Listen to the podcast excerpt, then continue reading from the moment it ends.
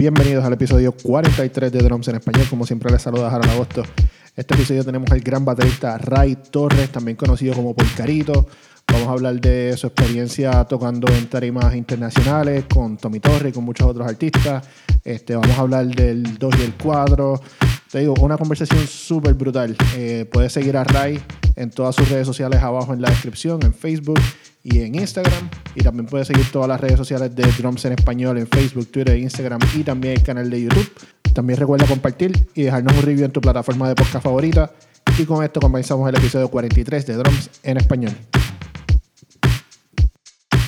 Oye, Rey, gracias por hacer esto. Esto vale, vale un millón, en verdad te lo agradezco un montón. Sí, mano, aquí estamos. Mira, Gracias eh, a Dios. Eh, ahora que estamos en esto de, la pandemia y, y- y todo se ha paralizado, ¿qué proyectos tú tenías que, que se quedaron en el aire ya que empezó toda esta vaina de la pandemia?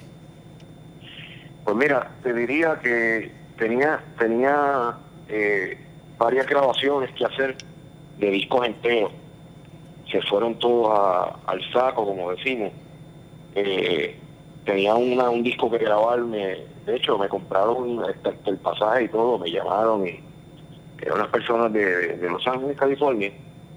Y de allí iba a hacer un disco. Anyway, se movió pero uno no sabe a cuándo esto se vaya a terminar.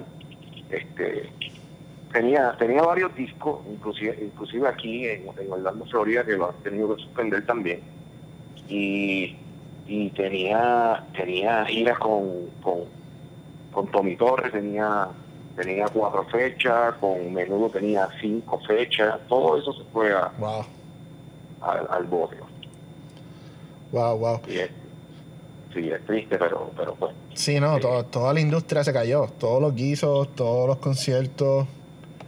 Es No, no, como- todo, todo, todo. se fue. Yo he vivido, yo he vivido por esto eh, más de 25 años haciendo conciertos. Eh, eh, y esto y esto va para el área secular como el área cristiana. Este, eh, las giras a veces no solamente son con artistas seculares, también hay artistas cristianos que son muy buenos y, y, y, y también eh, tal vez la paga no sea la misma, pero pero pero a veces uno, uno se iba un mes y, y venía con buen con buen con buen dinero, tú sabes, para pagar sus cuentas y eso hoy en día todo esto se fue eh, se fue al bote, Wow. tú sabes, no no hay nada pasando y esto es para todos, para todos a nivel mundial. Sí, no, no solamente los músicos, los ingenieros de sonido, los técnicos de luces, este, todo el crew, de roadies y toda la cosa se, se cayó. Y ves las Sí, compañías claro. que rentan baterías, porque yo imagino que tú no tú viajas con, con, con un gear limitado. Yo nunca viajo con nada mío, yo solamente, bueno, viajo con mis palitos y mis redoblantes. Antes Eh. viajaba con, con pedal, por si me encontraba alguna sorpresilla, pero como yo mejoré el, el- la comunicación entre el artista y la gente que está supliendo el backline eh, y la producción, pues eso es bien importante, este, la comunicación entre la producción y el backline de cada país que uno va. Pues va- va- vamos a seguirlo por ahí. ¿Qué, qué tú pides en un rider? Pero mira, yo eh, tengo varias marcas que soy artista que, me representan. Eh, trato de pedir, eh, en el peor de los casos, a ve- hay momentos que uno tiene que ser realista y uno, pues mira, bueno, si no están, pues ¿qué hago? ¿Me llevo los míos o utilizo lo que vaya a ver allí? Pero Exacto. eso, eso queda a discreción tuya, porque muchos de esos conciertos a veces los graban, a veces te ponen. Este, a ninguna compañía le gusta eh, tener a una persona que auspicia y que esté con alguien rival en ese Claro, momento. claro. Digo, y hay una cosa Pero- legal, uno firma un contrato con compañía. Yo, yo también estoy con, con Big Field, Este. Y, Sí. y, ¿sabes? Hay unas cosas de contrato también y una cosa de lealtad. Si uno firma con una compañía para auspiciarlo es porque realmente cree que ese es el producto que tú quieres usar. Sí, claro, sí. este, lo que lo que yo veo, mira, hay muchas personas que, que- y antes de seguir con el tema de, de, de que yo utilizo, eh, yo lo veo esto como más, no que me, que me regalen cosas, porque yo llevo tú mencionas que estás con Big Fur, yo estoy con Big Fur hace 16 años y, y ellos desde el principio hasta el suelo me han tratado bien. Eh, Aquarian, que son los, los heads que yo utilizo para las baterías, este, ya yo llevo ya alrededor de cuatro años y medio con ellos y super bestial, eh, feisty, eh, ellos tienen un, ellos tienen un, un video conmigo que si yo los llamo ellos me y no están eh, los platillos en el backline, yo llamándolos con dos semanas de anticipación o un mes de anticipación, ellos me envían los platillos. Wow, qué heavy. Y ellos, eso se llama drone support, que es lo que yo prefiero, porque yo tengo un montón de gears en casa. Eh, y Exacto. no me cabe. Exacto. Entonces, no, yo, no y- quiero nada, ya, yo no quiero nada regalado ya, tú sabes. Yo no- lo que quiero es poder funcionar con mis instrumentos como yo quiero. Exacto, que tengas una consistencia, no, no importa si estás tocando en Guatemala o en Florida o en Los Ángeles, que, que tú tienes el sonido que, que, te, que te define.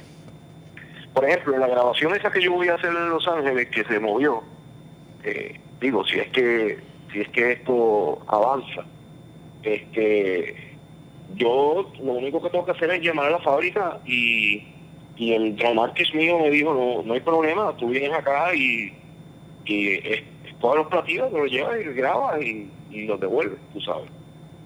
Es que Qué en esa no tengo ningún tipo de problema, tú sabes. Y, igual este Aquarian que está en el Está también. eh, también, exacto. Tú sabes que no, pero yo trato de pedir siempre, por ejemplo, en baterías, yo no tengo una batería, pero yo tengo tres baterías de preferencia en mi vida.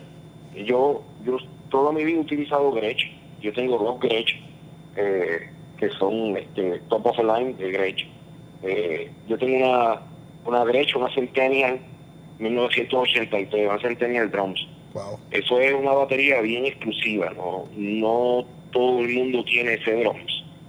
Eh, es raro que, que, que, que- aquí en Estados Unidos hayan, hayan 50 de ese drum cuando se hicieron 100 para aquel tiempo. Y entonces solamente los artistas que podían pagar este ese drum pues lo compraban. Yo nunca, yo Y, nunca eh, había escuchado esa línea de, de, de Centennial, de Gretsch, Porque dijiste, mira, ¿verdad? si es una Gretsch, yo tengo, yo tengo dos, como te estaba diciendo. Entonces, una de ellas es, es, eh, del ochenta y pico, noventa y pico, tirando, todas esas líneas son iguales. Gretsch se dividía en, en tres facetas, que era de tres play, de Ajá. seis play, que eran las más nuevitas, de seis play. Sí, la- la- las tres plays son las, las Broadcasters. Procaster son tres play. Entonces, ¿qué pasa? Esta batería lo especial que tiene es que además de, de ser firmada por Charlie, eh, Charlie Royce, que era el, el dueño de los Rolls Royce, Wow. el, el último finish que le dieron para hacerla de 7 play, de 7 play, pero te estoy hablando de Gretsch original, yo no estoy hablando de la Gretsch nueva, ahora hay Gretsch con 13 play, eh, 1000 play o whatever. 1000 play es una exageración, ¿verdad? Pero, Sí, sí, sí. pero, pero por decirte eh, algo, eh, la Gretsch que habían antes no es lo mismo que hay ahora. En ningún momento, para empezar, eh, cambiaron la compañía que tiene Gretsch ahora es otra, ya Gretsch no es una compañía solo. Sí, Gretsch está bajo la Este- sombría de DW. Exacto. Entonces, la madera no, no sé qué tipo de madera están usando. Por ejemplo, estas son Jasper, las que yo tengo. Eso te iba a preguntar, Entonces- el Jasper Shell. Jasper Chair, este, esta Gretsch todavía era de mano de producción de, la- de la Gretsch como tal y este la metalurgia es eh, metalurgia de verdad eh, la madera como te dije 7 ply eh, en vez de 6 porque el último finish es una es que se llama Carpathia Nail, que es lo que hacen el, el para aquel tiempo hacían el dash de los carros Rolls Royce era madera fina. Ese tipo de madera fue el que implementaron y mi héroe Jeff Porcaro ese es mi héroe de toda la vida pues él tenía dos baterías de esas yo siempre quise tener una. Pero volviendo al tema este yo no pretendo cuando yo vaya a la gira que me monten baterías así porque no las hay Claro, claro. este, pues entonces yo tengo eh, en mis especificaciones eh, como batería que voy a utilizar bass drum de 22 por 16. No me gusta usar 22 por 18. Esos inventos no, no, me, no me gustan. Son buenos, pero, pero para mi estilo, el sonido que yo tengo en mi cabeza no me... No es. Eh, uso tambor de 12, Fullerton de 14 y 16. Ok. Y uso dos snares, uno en el side, a mi mano izquierda, y el, y el principal. Eh, que los dos son de 14. Eh, tú me dirás, ¿y por qué dos snares de 14? Porque sí, porque si algo pasa en mi snare principal, puedo seguir utilizando el snare que tengo de side este, sin ningún tipo de problema. A lo mejor cambia la afinación, pero pero pero más o menos igual. Pero, pero te, te lleva el guiso. Ah. Me-. Exactamente. So, so lo tienes, so tienes el drum, el, el snare de 14 tam- como, también como un backup. Es un, es un backup en realidad porque no lo utilizo mucho, no lo utilizo mucho, es un backup que lo tengo ahí porque lo quiero tener, ¿sabes? Yo por ejemplo, yo pido dos pedales de batería. Yo uso single, single pedal, Ok. nunca soy un drummer de doble pedal. Eh, eh, pido dos pedales. Y mi, para mi salud mental, el pedal te- tengo que verlo yo, aunque no lo esté usando. Ok, tiene que estar ahí al ladito yo- tuyo. Yo he tenido accidentes, tú sabes, donde se ha roto este el Beatle, eh, eh, se salió, eh, se salió el sprint, pero todas esas cosas obviamente uno las chequea antes. Yo siempre estoy dos horas o dos horas antes de, de- del soundcheck, este, acomodando todo. eh, entonces ya, ya uno llega y la batería está montada, pero, pero, pero acomodarla a tu, a tu forma. Sí, ese fine tuning Como- que hay que hacerle siempre. Exacto, entonces yo me, me, me, me aseguro de que todo esté bloqueado y que todo esté en, en perfectas condiciones. Yo, mi batería favorita para tocar live, para tocar live, para grabar, mi favorita es la Gretsch. Ok. Pero como para tú tocar live con una batería de calidad, de las que, como las que yo tengo, las que tienen otras personas que tienen Gretsch, ellos saben lo que hay con la, con la Gretsch este, de verdad. Este, es como tú, tú comparar una guitarra eh, china con una guitarra americana, ¿entiendes? Claro, claro. Este, pues eh, me gusta más la Pearl. La Ok. Pearl, eh, la Master Studio, yo tengo una Master Studio hace 30 años ca- casi, casi 30 años que tengo esta Master Studio.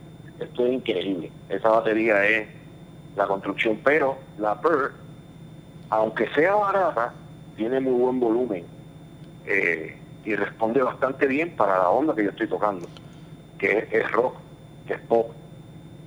Este, que eso depende de- del estilo.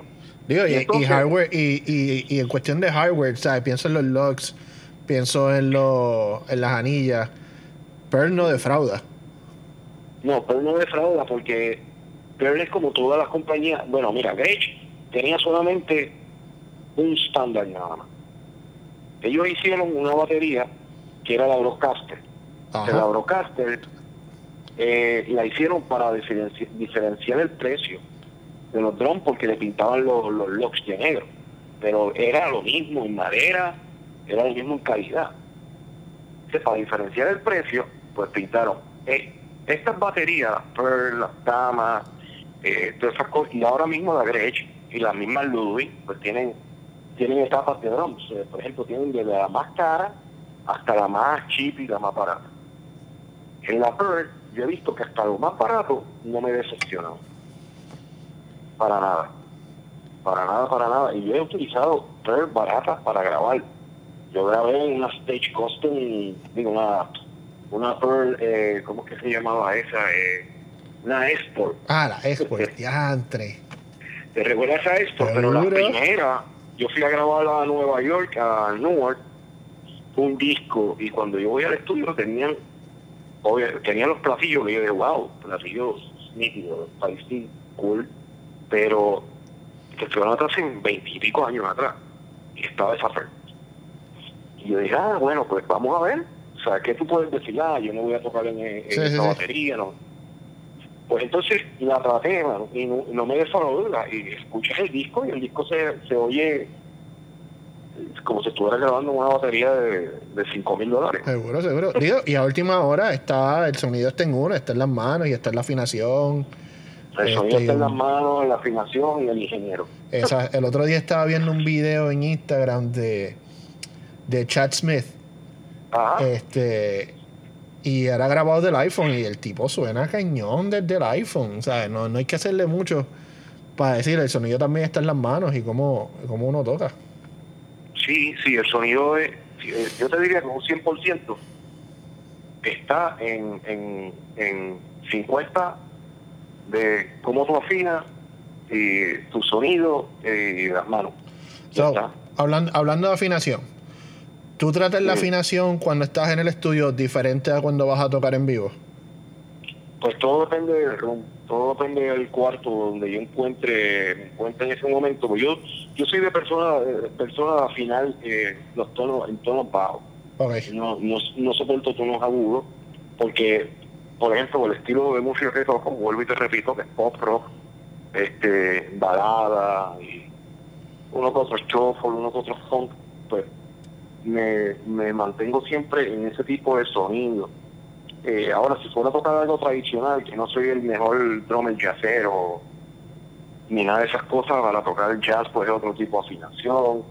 Este, pero como nunca estoy en esa página, pues siempre afino, este, nunca afino por nota, Okay. Nunca afino, nunca afino por nota porque el instrumento, la batería es, un instrumento resonante. Tarde o temprano, en cada canción, se va a desafinar algo. Eh, entonces, pues no, yo sigo mi oído, a oído, este, de acuerdo al tambor, de acuerdo a lo que refleja frente a mí. ¿Algún, algún intervalo en particular que te gusta entre los tambores o eso también dependiendo del room? Pues eso es dependiendo, dependiendo. Pero no, no, no, no me, no me rompo la cabeza pensando. Yo llego eh, por ejemplo, el, último disco que yo grabé, el, estudio es impresionante, pero el cuarto me resultaba muy vivo. Y al resultar muy vivo, el, la batería totalmente cambia. O sea, yo tuve que volver a afinar la batería, buscar esas notas clave que a mí me gustan, notas clave pero que se definan. Exacto, que no suene a papel. Exactamente, que se definan que el floor suene como, como, un floor tone, tú sabes, de verdad, ¿entiendes? Este, y, que el tambor de 12, que es mi primer tambor, tambor de rack, que yo utilizo, que suene, que se defina de los demás en cuestión de sonido. Entonces tuve que volver a afinar todo y hay que sacar el tiempo, estamos hablando como una hora prácticamente, afinando, afinando dos tambores. Cuando yo voy, cuando yo voy al estudio lo que yo uso es 12 y, 16 o 12 y 14. No, no, no, no, no me depende. Yo prefiero mejor 12 y 16 que 12 y 14, aunque el 12 y 14 están más, van más de la mano que, el 12 y, 16. ¿Entiendes? Llevan, llevan una secuencia, pero en cuestión de, de, sonido. Pero 12, depende cómo lo hacen con el 16, a mí me, resulta muy bien. Qué interesante, qué interesante. Y entonces, una, una pregunta, hablando de esto de estudio, hoy yo estaba en, en, la ferretería ahorita, estaba comprando unas cosas y tenía la música en shuffle y me salió este uno de los conciertos de Tommy, ¿verdad? Y, pues sabemos que tú tocas con Tommy y tú también grabas los discos con Tommy o solamente son las giras. Pues mira, he hecho una que otra cosa por Tommy, los discos live los he grabado yo también. Ok. Este, y esos discos que tú oyes live no están arreglados en el estudio ni nada, eso es lo que hay ahí. No, no, eso es live to tape. Exacto, porque obviamente se graba muy bien y se mezcla muy bien, pero, pero nosotros cada cual vivimos a una distancia, por ejemplo, Tommy vive en Miami, yo vivo aquí en Orlando, eh, los demás músicos viven en Puerto Rico, eh, nosotros cuando vamos a tocar, a hacer un concierto, por ejemplo, esos conciertos que hemos hecho en el Choli, que se han grabado, eh, nosotros vamos y estamos tres semanas ensayando día por día. Sí, sí, sí, sí. Cinco o seis horas, depende, siete, a veces hasta ocho horas Wow. ensayando. Este, que tú dices, wow. No, no, Eh, ese, ese estamos- reward que tiene que haber ahí. Sí, meticulosamente, Tommy es un tipo bien meticuloso y él sabe lo que quiere bien. Y entonces él llega y te dice lo que hay que hacer. Cómo debe sonar el instrumento según lo que él tiene en su, en su mente, en su mental, ¿entiendes? Entonces ahí es que te diría yo que se separan los, los, los, los- los bebés de los adultos porque no es que toques más ni que toques menos. Es que cuando, cuando estén ensayando todo eso, tú tienes que empezar a recordar y a memorizar todo. Ahí no hay ningún papel, yo no uso ningún papel eh, para yo saber cuántos compases tienen para yo dar el chill. Todo eso queda en la retentiva. Entonces, cuando tú lo oyes en la grabación, tú oyes a una persona natural tocando, no como otras grabaciones que tú escuchas que las arreglan en los estudios, que graban este el drama, te cometiste un error. Eh, es- eso es normal, que la gente cometa un error y, y se arregle. Pero Digo, y es pero parte, que- y es parte de lo que hace la música música, que uno puede cometer un error y está ahí. Por eso estas grabaciones de los. a mí me gustan mucho esas grabaciones en, en, en tape. Porque está, está, está ese, ese room for error, tú sabes. sí, que es la parte humana de la música, que no es tan limpio yo- y- y computarizado como, como la música de hoy. Lo que sí yo trato de cuidar muy bien es el sonido y mi tempo. No, Tempo, Tempo es king. Pues de- Yo- de- yo déjame preguntarte escuchar- esto. Y perdona Ah. que te interrumpa. ¿Cómo tú.? Creo que como medio entrecortado, ¿viste? Ok, ¿me, me escuchas ahora? Ahora, ahora. Ok. So, déjame preguntarte esto. Y, y seguimos por la línea que ibas, pero cuando tú tocas, ¿cómo tú reinterpretas la, la versión de estudio a una versión en vivo? Bueno, esa es muy buena pregunta. Eh, te diría, la interpretación es lo mismo. Lo que, lo que, eh, lo- la única diferencia es que tocando en vivo eh, eh, no, no tienes ninguna oportunidad de volver a repetir. Ok. ¿Me entiendes? O sea, tienes que ser lo que sea en ese momento espontáneo. Eh, cuando tú vas a grabar en un estudio, pues tienes la posibilidad de volver a repetir todas las canciones como a ti te dé la gana, o no me gustó film, no. Cuando estás en vivo, ese momento capturado es único, ya está. No hay... Entonces, si tú traes a colación el- lo que grabaste en el estudio, eh, y lo que vas a hacer live, posiblemente hagan lo mismo, pero no sean igual. Porque el, el, el, el approach de ese momento, Eso eh, es, eso la, es. la adrenalina es otra totalmente diferente. Quizás hay un eh, cambio en el eh, arreglo cuando lo tocan en vivo. Cuando estás en vivo cambian, eh, Tony es de cambiar mucho los arreglos eh, que cuando cuando va en vivo. hay una hay una dinámica diferente total, estamos todos mirándonos en el stage, hay un es otro tipo de approach muy muy muy diferente. Te lo digo porque estaba escuchando esta canción, este, ¿cómo se llama? Dame esta noche. Y al Ajá. final hay un feel que no está en la versión original. Y está Ujú. súper cañón. Que tienes ese, Sí, ese sí. break, ¿cómo es que hace? Pa, pa, pa, pa. Tienes el build up. Pracutu, pracutu, pracutu, pracutu, pa. Crash. Así que estoy, met- estoy metiendo ahí este un seisillo. Exacto. Y, Sí, cuando lo y cuando lo pero escuché la primera vez- No se hace, no se hace en el disco. Exacto. Y cuando lo escuché la primera vez esa versión fue como que, wow, espérate, ¿qué pasó aquí? A mí suena porque cañón. que- Pero, Sí, pero, pero viene de, de, del left field. Sí, por eso, pero hay más, hay más libertad también tocando en vivo. Este, hay cosas que se permiten, que en, en grabaciones, pues depende del productor, depende eh, la persona que esté llevando la idea en ese momento, quiera. Pues yo he estado en grabaciones donde yo la mayoría de las veces aporto, porque cada vez que te llaman a ti es porque te quieren a ti, ellos saben lo que tú das cuando vas a grabar. Entonces, también me he encontrado con productores que no les interesa lo que tú eres, sino lo que ellos quieren que tú seas en ese momento. Entonces, eh, eh, tú vas y grabas y haces un film o te ponen, te ponen un chart eh, sencillo donde te dice dónde tienes que abrir el hi pues yo me he encontrado con esas situaciones. eh, eh, vas a abrir el hi en el I del 1. Y si tú abres en el I del 3, para la grabación. O en el I del 4. ¿Me entiendes lo que te quiero decir? Sí, sí, sí. Y entonces, no, no, yo quiero que sea así. Eh, oye, pero le cae este corte a esto aquí, mano. Hazlo, a ver. Uno lo hace, suena muy bien. No, no, pero es que eso no es lo que yo quiero. Yo quiero que te vaya sin corte. Eh, esas son las cosas que, que la gente debe entender también.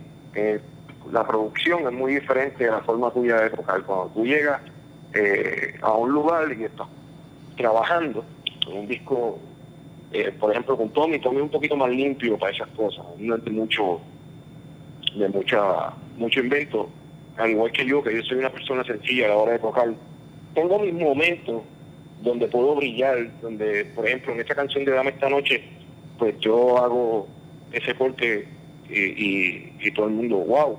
Pero eso es una forma mía de yo interpretarlo live. Eh, y obviamente que ese corte no es ni mío, ese corte yo se lo robé ayer por caro hace, hace 20 años, yo te diría que es el mejor corte que me sale a mí, porque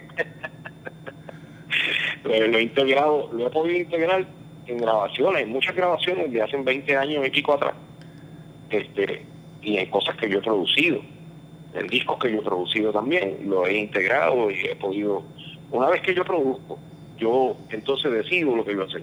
Pero mientras tanto, si hay otra persona que está tomando la batuta y es el productor y arreglista, este, pues ellos deciden qué hacer. Claro. Por eso, por eso es bien diferente la, la, comparación. Entonces me mencionan mucho por Caro. Y dijiste, recuerdo, te escuché ayer en una entrevista, dijiste Dios, mi papá y por Caro. Esa es la teoría.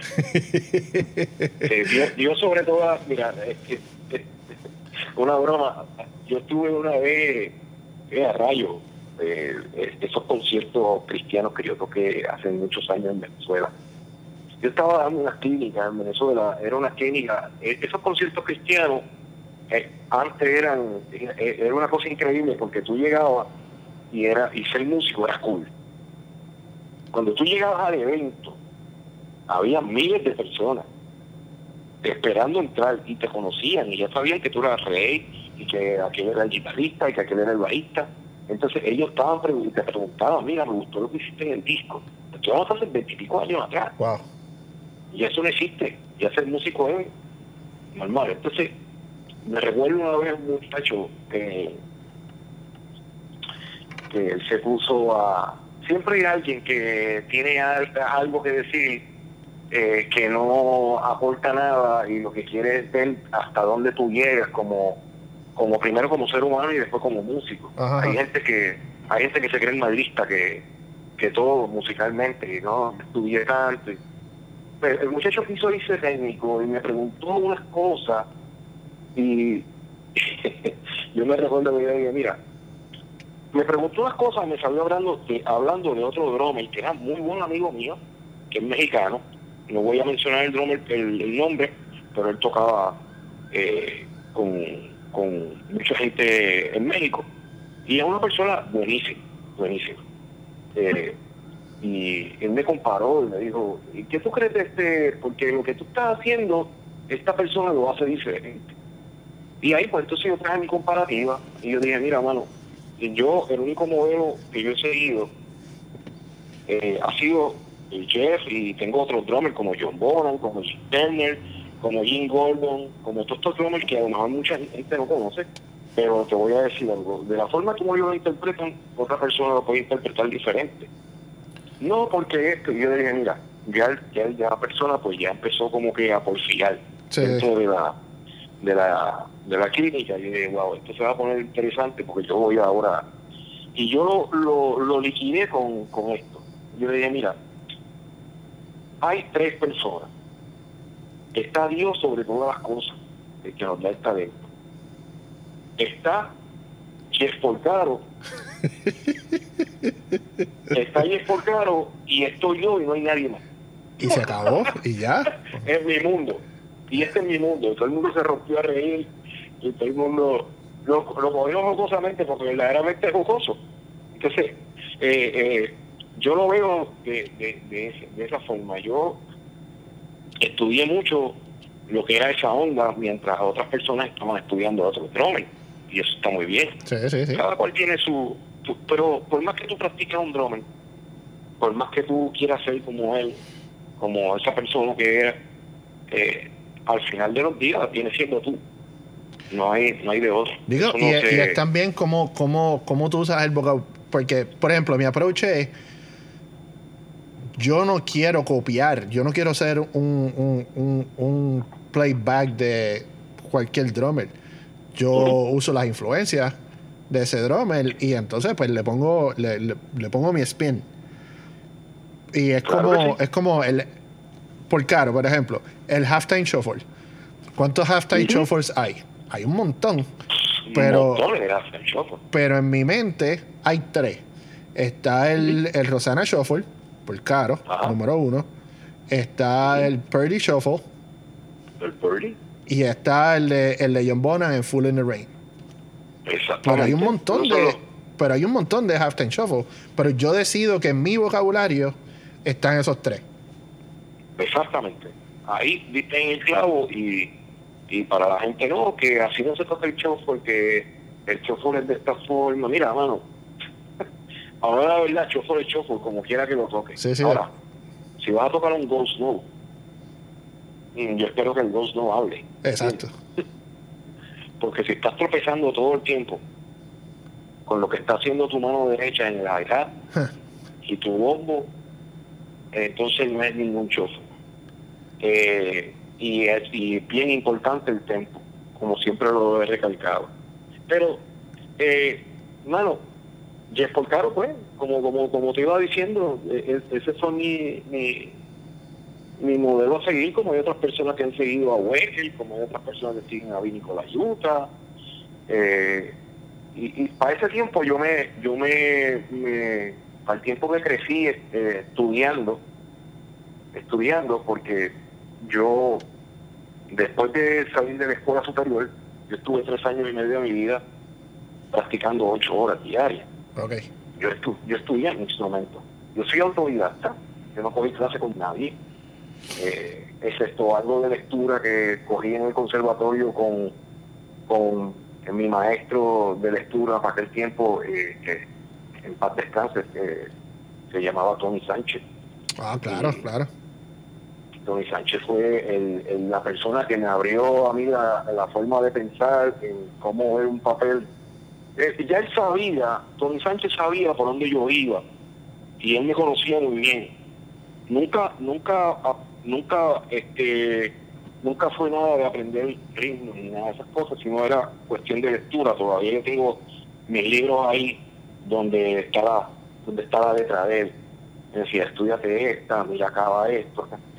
y la, lo poquito que sé de lectura, eh, que es la que me ha ayudado a mí en todo esto, porque el que se crea que no, que no hay que leerlo, sí hay que leer, hay que leer. Hay momentos que de momento tú estás en un país y, de momento te traen, mira, se cambió la canción. Por ejemplo, pasaba mucho con Luis Fonsi, cuando toqué con mucho con, con cuando tocaba con Luis Fonsi, hubo un momento que el director, que Hito Serrano, en ese momento, mira, Fonsi quiere hacer un cambio y esto es lo que hay. Y tenías que hacerlo. By, the way, paréntesis ahí un momentito, Corillo. Búsquese, esto yo no sé dónde está. Yo no sé si fue un live de Tommy o fue un live de Fonsi, pero estaban ustedes tres tocando. Eh, yo, yo eh, tú dices eh, que está grabado. Sí, sí, sí, lo hicieron hace poco por Instagram, que estaba Tommy Fonsi y, y tú tocando el lado, como que cada cual en su lado. Ah, ok, ok, sí, sí, no, ese fue el video que hicimos por, por, por, por la cuestión esta de la pandemia, sí, exacto, sí, sí. A, mí me llamó, a mí me llamó Tommy y me dijo, Rey, este, te voy a enviar un track este, de Don't Stop Believing the Journey, ¿te atreves a tocarlo? Exacto, ese mismo. Y yo vine y cogí lo grabé con una baterita que tengo ahí por, por fastidiar y, y mira cómo son las cosas, hermano, sencillamente, una cosa tan sencilla como esa, tiene millones y millones y millones de views. Exacto. Estamos hablando que no son ni un millón, estamos hablando de millones. ¿Por qué? Porque además de las redes sociales que las explotaron entre el Fonsi y Tom Torres, yo como yo soy el jamón de sándwich, pues olvídate de eso. O sea, yo soy el, músico, la gente no quiere, la gente quiere, ellos dicen artistas de los cantantes, y en verdad todos somos artistas, todos, incluyendo cantantes con músicos. Eh, a ellos tienen la plataforma de ellos bien, bien fuerte. Eh, Tommy tiene sus seguidores, tiene millones de seguidores, y por sí tiene millones y millones alrededor del mundo también. Entonces, al yo entrar en ese roster y hacer eso con ellos, es algo indiferente. Yo no creo que ningún músico haya hecho eso. Eh, ese feature con, con, dos cantantes latinos súper famosos y que haya llegado a tanto tocando una canción cover. Porque si una canción de ellos, pues es normal, pero una canción cover eh, de Journey y que haya tenido tantos views porque Puerto Rico lo pasaron por la por las noticias, lo pasaron por, por este, los todos lo pasaron por otro programa. Estamos hablando que millones y millones de personas lo vieron allá. Aquí en Estados Unidos, en Orlando lo pasaron. No, bueno, pero si yo, lo, yo me lo encontré, yo, nada, pasando por el teléfono, yo, ah, diablo, que lo que era, mira esto, qué bufiado. Y, y, es una, y es una demostración genuina de, de disfrutarse la música, de que esto no es para... Digo, no quiero decir que era como una broma, pero tú sabes, no es la presión de tocar un show frente a 30 mil personas, aunque al final del día era un show de millones de personas que vieron esa canción. Exactamente. Pero era una cosa súper genuina y súper cool y relax. Sí, como se hizo, como se hizo desprendidamente, como que pues, al final del día yo creo que todos sacamos nuestro niño que tenemos interior ¿qué vamos a hacer? Ahí nos pegaron una broma, los amigos dijeron que yo y Tommy y Tommy éramos Vives and Entonces yo me imagino que yo era Butthead y, y Vives era Tommy. vamos a hacer un meme de eso. sí, no, increíble. Querido, pónganse para eso. Este, hagan el meme y pues te leen en la página. Pues mira, pues en realidad así mismo fue y y, con todo y ese vacilón eh, pudimos llegar. De hecho, las marcas que yo represento, ellas están vueltas hojas porque, eh, tú sabes, un, músico latino que tenga ese, ese, esos montones de views. Y mira, y son, son logros que llegan porque Dios permite las cosas, ¿entiendes?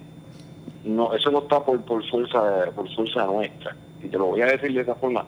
Yo soy una persona que que me gusta mucho este contar con Dios. Eh, no soy persona de, de 24-7 ir a la iglesia ni esas cosas, pero pongo a Dios sobre todas las cosas primero. Y entonces esas cosas llegan eh, cuando tú estás en la tranquilidad de tu casa pensando que qué tú vas a hacer, no está pasando nada, y llegó ese momento y eso fue, eso fue un alivio, y no sabes cómo el cerebro mío se expandió y descansó. Claro, claro. Tú sabes, es un, y me llamaron personas, amigas, que cómo ustedes hicieron esto. Eh, wow. Eh, pero pues, algo, algo sencillo, tú sabes, y, y que ha gustado. Y, eh, y, en esa línea, y para cerrar, y en verdad te agradezco el tiempo que, que nos estás dando, la estoy pasando brutal. Este, Gracias, Viendo cómo está la, la escena de la música y el impacto que, ha tenido las redes sociales. By the way, yo pienso que si Porcaro estuviese aquí hoy, estuviese partiendo el, Instagram, poniendo cosas. Yo, pues, yo estoy seguro que Porcaro estuviera partiendo. Como, como para mí, el, lo más cercano hoy en día a un Porcaro, con mucho respeto a ti y a Porcaro, es este baterista inglés Ash Sohan. Ah, sí, lo que pasa es que el muchacho el muchacho eh, eh, toca muy bien, increíble drummer. Él tiene ese sonido mangado en el estudio. ¿eh? Exacto, exacto. Y él ha hecho todo eso. obviamente la configuración, la forma de pensar es totalmente diferente. Pero a la larga, si le preguntas, el tipo amaba tocar. Bien cañón. No, no, bien cañón. Brutal. El, el único drummer que yo creo que podía hacer el trabajo como ayer murió también y se llama Carlos Vega. Ese no lo conozco. Carlos Vega, un drummer que tocaba mucho bajo el sello de GRP. Él era cubano. Él era bien amigo de, de Jeff. Eh, tremendo, tremendo drummer de ley, de la escena de ley. Es que estamos hablando de, wow, tantas grabaciones también. Eh, Eh, no sé, mira, Jeff Porcaro tiene miles y miles y miles y miles y miles, y miles de grabaciones. Hay un bootleg para la generación nueva que, que, no conozca mucho de Porcaro. En YouTube lo voy a buscar y voy a poner el link abajo. Hay como un bootleg de, de una clínica que él dio en Musician Institute. Y eso es una. O sea, tú puedes escuchar esa clínica 10 veces y cada vez que la escuches vas a sacarle algo nuevo. Exactamente. La forma de pensar es algo. Yo, a mí me preguntan, mira, ¿qué nombre tú escuchas? ¿Qué, tú, qué discos tú me recomiendas? Y le puedo referir mucho, muchas muchas cosas y siempre termino hablando de, lo mismo, de que, mira, yo me fui por este lado, a mí me funcionó, me funcionó este estilo de música. Yo, yo creo que debería de cada uno buscar su buscar su, su, nicho musical, su esquina. Eh, eh, aquel que quiera tocar jazz, y yo me imagino que, que se va a lo tradicional, pues hay muchos drummers que, que son increíbles. A mí me encantaba mucho Tony Williams. Tony Williams tenía ese tipo, era otra cosa, ¿sabes? La, la forma de él. Yo también llegó un momento que me jugué mucho con Tony Williams y le robé uno que otro este, chops por ahí. Claro, y Tony eh, Williams es de esos ejemplos que se reinventan con el tiempo, tú sabes. Que, no, es lo mismo Tony Williams de chamaquito cuando empezó con Miles, a después cuando estaba tocando la batería amarilla. O sea, son dos, dos esquinas totalmente diferentes. Sí, yo quisiera que tú escucharas a Tony Williams tocando con, con Adam Oswald. Eh, Ajá, sí, eh, no, esos discos están cañones. Sí, y, es, formato rock, claro no hay, no hay de otra. Eh, se iban por un lado, fusionaban el rock con, y le sonaba, le sonaba muy bien. Este, pues cada, cada cual que busque, que busque su esquina y obviamente como yo siempre digo, sin, sin ver la paja ajena y sin criticar a los demás, este, la música es para tú gozarte, la bro. la música es para tú, para tú, este, eh, como decía en una de las entrevistas que yo hice, este, me preguntaron, y la música es para tú vivirla. La música es para tú llegar a un lugar y tú sentirte bien, tú en un concierto y sentirte bien. Este, yo no puedo tocar con, con músicos arrogantes, admirados, yo no puedo. De hecho, yo me he parado de la silla y yo me he ido, ¿sabes? Eh, no, no, voy a tocar contigo, me voy, a Dios Lola, así. Sí, sí, sí. Eh, porque no hay una cosa peor en el mundo, hermano, que tú tratar de llevar una cosa que sea, que es, que es alegre a a algo complicado. ¿Entiendes? No, no. Si tú no te la disfrutas en este momento, ya deja de ser música. La música es alegría, bro. Exacto. No, no, total, totalmente de acuerdo. Y mira, para ir cerrando, que nos fuimos una tangente, ¿qué, ¿qué es lo próximo para ti? La cosa está cambiando. ¿Qué, ¿Qué, es lo próximo para ti? Lo próximo para mí es, eh, mira, yo estoy, yo tengo varios inventos míos que los van a ir viendo en el camino. Yo creo que este año va a finalizar con, con mucha con mucho eh, con mucho estancamiento musical de poder y me voy a explicar es que pues las giras se cancelan se cancelan grabaciones y cosas pero la gente sabe reinventar y ya el año que viene la gente viene con otras cosas viene con cosas nuevas por eso yo insto ahora mismito que este tiempo que tú tienes en tu casa lo aproveches practicando, conociendo tu instrumento. Mira, no tienes ni que tocar, desmonta el tambor, ve, estudia la madera, eh, eh, busca el sonido que tú quieres, escucha discos buenos, eh, trata de emular cosas, estudia tu instrumento y para que cuando venga la oportunidad que se abran esas puertas de nuevo y todo el mundo a la calle, venga a refrescarte con cosas nuevas y que y que puedas innovar y que puedas este eh, seguir demostrando lo que en realidad es. Eh, eso es lo que viene de ahora en adelante para mí, volver a grabar, volver a hacer mis cosas como las estaba haciendo, la gira y mis cositas nuevas que vienen por ahí que ya van a estar este, en algún momento sabiendo de ellas. No, no, no podía cerrar de mejor manera. Rey, te agradezco un montón hacer esto. Este, al Corillo, sigan a Rey en todas las redes sociales en Instagram, en el canal de YouTube, en Facebook. Este, todos los links van a estar abajo en la descripción. Y nada, muchas gracias, Rey.